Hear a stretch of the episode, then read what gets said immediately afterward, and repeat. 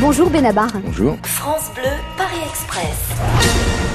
Laurent, Paris 15e, que représente Paris pour vous Paris, pour moi, c'est c'est euh, c'est la capitale. Moi, je suis pas parisien. Je suis banlieusard. Euh, euh, j'ai habité à Paris, mais j'y habite plus, donc je suis redevenu banlieusard. C'est pas pareil Et c'est pas pareil. Non, non. Pourquoi D'un côté et de l'autre du périph', c'est pas la même chose.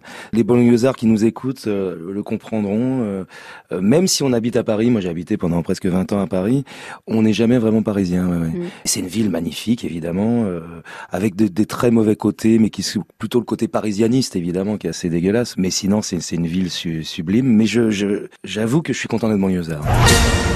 Loïc du Val-de-Marne, le dernier fou rire que vous avez eu, c'était quand? C'était quoi? C'est ma fille qui faisait des, des imitations euh, hier. C'est un peu bateau de dire ça, mais c'est vrai qu'elle nous a fait rire en, en famille. Mais mes enfants sont assez drôles. J'aimerais bien être drôle comme eux. Ils, ils sont, mais en, en tout cas, c'est vrai qu'on a toujours cultivé ce truc-là, de faire des blagues, de, de, de faire les imbéciles. On, on dit pour aux enfants.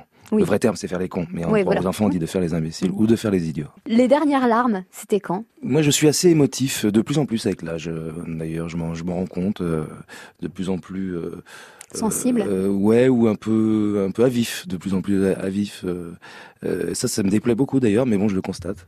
C'est une question d'âge ou d'expérience, enfin de, de métier qui a, qui m'a retiré un petit peu des écailles depuis toutes ces années. Qu'est-ce qui vous fait pleurer alors par exemple? Bah moi, je peux avoir une petite larmichette devant devant un film euh, euh, de Walt Disney. Je peux avoir ce genre de sans parler évidemment des grands sujets de la vie qui, qui nous arrachent des larmes.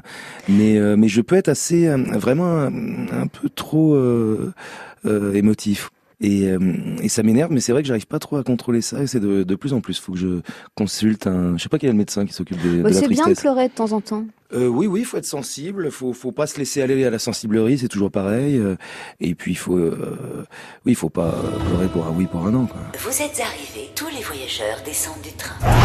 Merci Benabar. Merci beaucoup à vous.